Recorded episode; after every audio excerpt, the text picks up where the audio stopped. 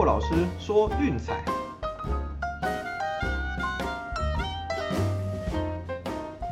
看球赛买运彩，老师教你前往拿白。大家好，我是骆老师，欢迎来到骆老师说运彩的节目。啊，昨天的战绩还不错啊，就是不管美国的还是欧洲的比赛都是两胜一败。那我们欧洲国家杯的战绩也来到十胜九败两和，哦，已经正式突破了五成大关，啊，所以大家不用担心啦，有时候就是这样，偶尔输个几场没事的。那长期来说，我们总是有办法给它打回水上。当然还是要再次提醒啦，这种国际赛就是看球娱乐哈，增加看球的趣味性最重要，千万要量力而为。好，那我们来快速回顾一下昨天的比赛。首先欧洲国家杯的部分。瑞典靠着中场前一个点球，一比零险胜斯洛伐克。这场比赛老实说，上半场看到快睡着，有够无聊哦。精彩的攻势通通集中在下半场。事实上，斯洛伐克的攻击也确实跟瑞典相比差了很多啦。哦，整场十次射门零射正，当然有一次射正，但是因为越位在先，所以并不列入正式的记录啊。也就是说，瑞典的球门其实并没有受到太多有效的威胁。好，那所以我们的预测也是惊险过盘。那第二场比赛，克罗埃西亚跟捷克一比一踢平。哦，这场比赛上半场当然就是靠了一个点球啦，还是算是克罗埃西亚比较衰，在禁区争球刚好手挥到希克的脸上，还把人家打流鼻血，好让裁判就注意到这个这件事情，然后去查看 VAR，给了一个点球，好，最后就双方一比一踢平。那当然我也是，我觉得也怨不得人啦，克罗埃西亚很明显的就是这个攻击在没有满足 K 之后，真的差太多了。那这次的欧国杯只能说，嗯，岌岌可危。那我们的预测也是啊，刚好赢一半。最后一场比赛，英格兰零比零踢和苏格兰呵呵。就像我们说的，英格兰在国际赛真的让人大失所望的功力很有一套了。哦，本来还担心说熬夜看球，嗯，对健康不太好。看完这场比赛，嗯，没有这个烦恼了。哦，我真的认真的直接睡到中午十一点。啊，总之真的是经验谈啦。国际赛能不碰尽量不要碰英格兰的比赛，他们就是有一百种不过盘让你失望的方式。哦，那这场比赛也是我们欧国杯唯一没过的一场，也没有关系，大家开心看球就好。然后呢，美国的部分呢，NBA 费城七六人一百零四比九十九逆转胜老鹰。哦，那这场比赛刚好相反过来，就是第一节是二十二比二十八没过啊，本来是七六人在下半场急起直追，吼，最后逆转成功，硬是将战线拖到第七战。那当然这两战怎么怎么样都是没来啦，不管是第一节还是就是让分的部分，好，那没关系，我们就第七战见真章啦。啊，第二场比赛我就说了，谜样的快艇不要碰，你能想象吗？呃，一百三十一比一百一十九淘汰掉犹他爵士。这场比赛下半场开始的时候，快艇一路落后高达二十五分，最后居然倒赢十二分。哦，这个是个三十七分的来回，你相信吗？而且是在没有考埃莱纳的情况下，居然能够上演这样的逆转。哦，所以就说快艇真的很迷啦啊！所以我们还试试看说要不要用五百块去那个搞一下东方神秘力量啊，最后没有成功。我这是纯属博君一笑了哈。那这场比赛真的快艇比赛能不碰就不要碰。我不知道为什么，就是你越看衰他，然后他越猛哦，然后你看好他的时候他就烂给你看。快艇真的是一支很迷的球队。那当然这边还是要恭喜他们啦哈。那个那个 Terrence Mann 也打出了就是。是嗯，生涯的代表作，带领球队晋级到西区冠军战，那就接下来看他们跟太阳的比赛要怎么样打喽。啊，美国职棒的部分，我们一场推荐双城队游骑兵，嗯，对，确实靠着那个牛棚的放火，四比四哈，硬是逼出了延长赛的大分。那最后是双城七比五击败游骑兵，我们的大分也顺利过盘。那这场比赛只能说，嗯，双城过盘真的是运气好啦，打到延长赛，不然之后这种表现呢，加上牛棚实在是，嗯。不过没关系，我们的重点还是大分有过就好，也恭喜各位啦。好，接下来进入今天的重点了，NBA 哦，东区的 Game Seven，密尔瓦基公路对布鲁克林篮网啊，回到主场的篮网让一点五分，大小盘再度下修到两百一十五。好，那我想这样的策略就跟前面一样了哈，篮网在小幅度让分的时候一样追下去。哦，所以不管怎么样，我们就是祈祷不要有那种奇奇怪怪的伤兵再出现了。啊，我们一样推荐篮网让一点五。那还有大小分的部分，巨追小了。哦，看起来一路往下修，而且双方在季后赛至少防守上是比较认真的，不像例行赛一样就是随便打打这样子。啊，大小盘一路这样往下修，从开始两百三十四到现在是两百一十五了。啊，可见就是开盘手对于这场比赛能够出现高比分的。嗯，局势也是不太看好的，好，所以我们就继续追小分到底了。那美国之棒的部分呢，嗯，今天看到有一场觉得还不错哦，这边推荐给大家，奥克兰运动家对纽约洋基。这场比赛的先发投手是 Chris Bassett 对 Domingo Herman。我们先来看看 Chris Bassett 最近的状况哈。哦，最近他的近况真是相当的理想，最近七次先发球队全部赢球。哦，这边只有两场失分刚好四分哦，其他都是两分或零分，状况呢相当的稳健。那客场的表现更是不得了了哈，战绩四胜零败，ERA 三点九八。哦，那本季七次客场先发运动家全赢，在白天的比赛也是下下叫。一胜零败，三点九七次得分率，啊，四场先发运动家也是全赢。不过有一点比较奇怪的是，他居然没有对战杨基的记录，哦，怎么样左闪右躲，刚好都闪掉他的轮值，我也不知道为什么。那再来看赫曼的部分了，赫曼最近其实有遭遇到一些小小的乱流，最近四次的先发都投不满六局，啊，球队的战绩是一胜三败，好像都是五局左右就会遇到一些失分，然后被换了下去。那对战运动家的部分是在二零一九年有过两场。好，那第一场是无关胜败，最后杨基一分险胜。第二场则是吞下了败投，两场都是投了五局多一点点。那自得分率加起来是六点一零，样本数不多，大家就上网看看就好了。那至于他的主场的表现，其实反而不是很理想，零胜两败，自得分率四点一一。哦，六次先发，杨基是三胜三败。那白天的话就更糟啦，呃，一胜四败，自得分率五点三四。哦，六场先发，杨基两胜四败。那看起来，这大家应该知道说我们今天要讲的重点是什么了。那我们来看两个球队的近况了哈。那运动家最近是一波七连胜，哦，那个气势真的是下下叫了。那杨基的部分，那当然就是比较 起起伏伏了。对，先吃完双城之后被费城人修理，然后到那个蓝鸟的主场又去把人家扫掉。那接下来又回来又踢个铁板输给运动家。那我只能说，杨基的状况当然打击有好一点点啦，好，真的就像我们说的，遇到双城之后，嗯，都会醒过来一点点。不过看起来这样还是不够的哈，因为整体来说，面对运动家这种表现稳定的强队，恐怕嗯，一点点的起色是不够的。好，那我想双方的牛棚都很稳定，我们该不用多多介绍。那重点来了哈，这是一场日常的比赛，杨基本季日常战绩九胜十七败，哦，糟糕到不行。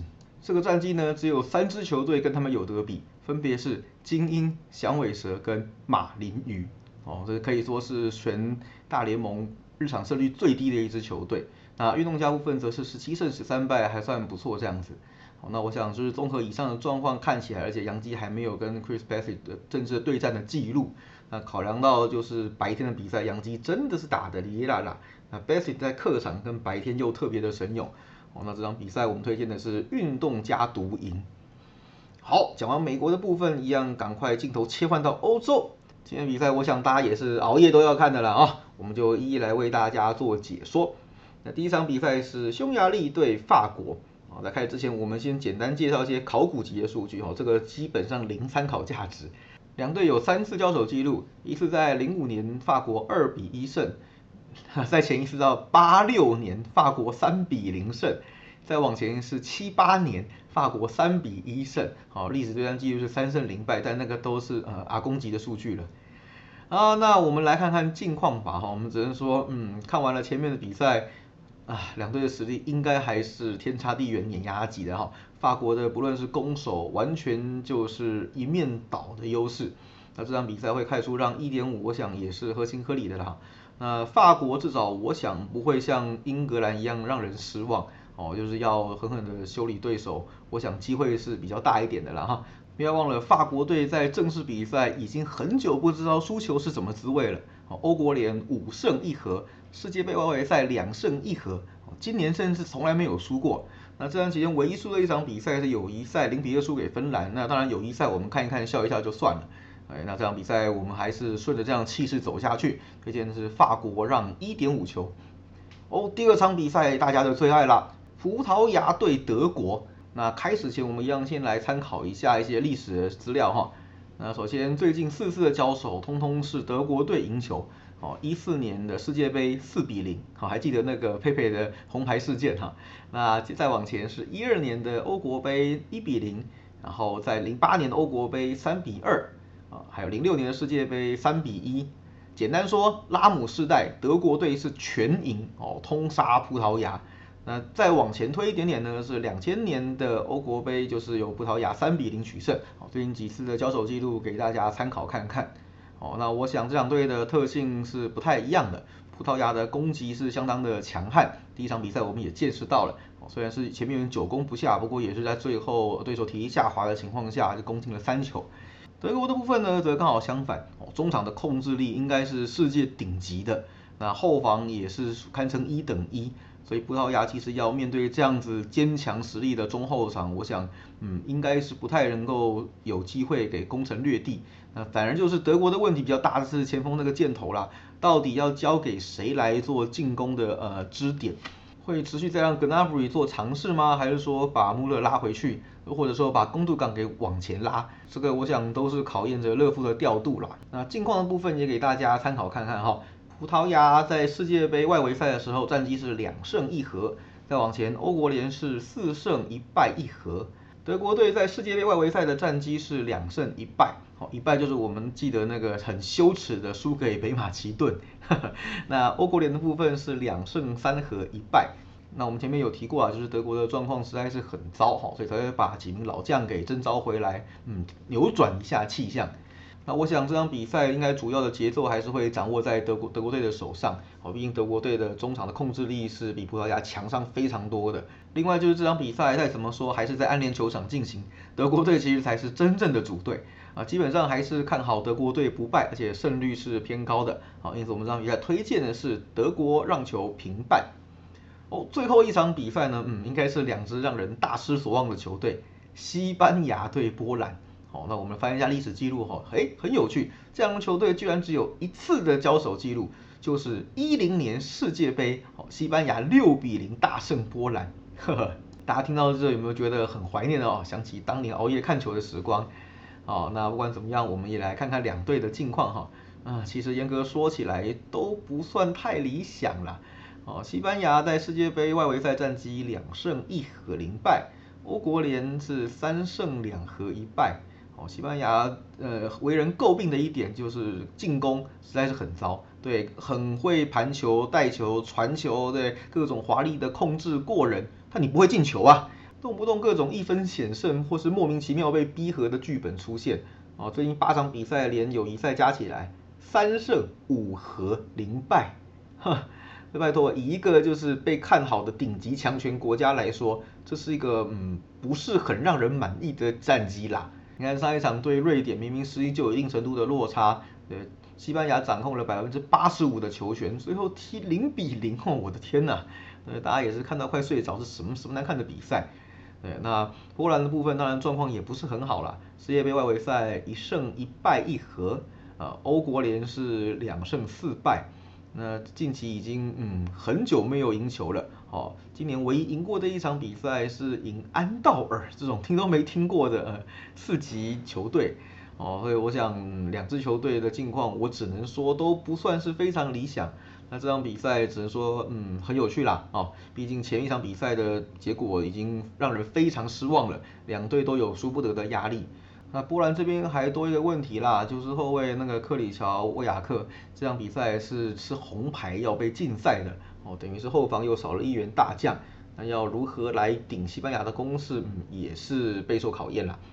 那我想了，这场比赛西班牙是嗯被看好的一方没有错，但是这支球队讨厌的地方就是呃缺乏攻击力，对，经常在那边华丽的控球控半天，然后进一球就开始给你归。哦，反正基本上他们就是个人盘带技术好，对对手想抢也抢不到，那反正赢一分也是赢嘛，我就归到底就算了。哦，所以我想这场比赛也有可能出现这样子的剧本，看起来嗯，西班牙刚好赢一球的几率是非常非常大的。好，那一个不小心甚至还可能被波兰给逼和。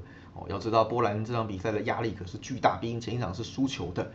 哦，所以我想这场比赛我们在这边推荐的是波兰受让一点五。好了，最后一样帮大家总结一下今天的推荐哈。NBA 的部分，布鲁克林篮网让一点五，还有二一五小分。啊，美国职棒的部分，奥克兰运动家独赢。欧国杯的推荐，法国让一点五，德国让球平半，还有波兰受让一点五。好，都有记下来了吗？哦，最近的运动比赛真的是片刻不间断呐，从早到晚都有精彩的赛事，想必大家应该是看得不亦乐乎啦。那我想防疫期间，这对大家来说应该也是最好的休闲活动哦。大家就再忍一忍，这段期间就待在家里跟陆老师一起看球赛聊运彩吧。好了，那以上就是今天的内容，喜欢的话记得订阅并分享我们的频道，也别忘了到粉丝团按个赞哦。我是陆老师，我们下次见，拜拜。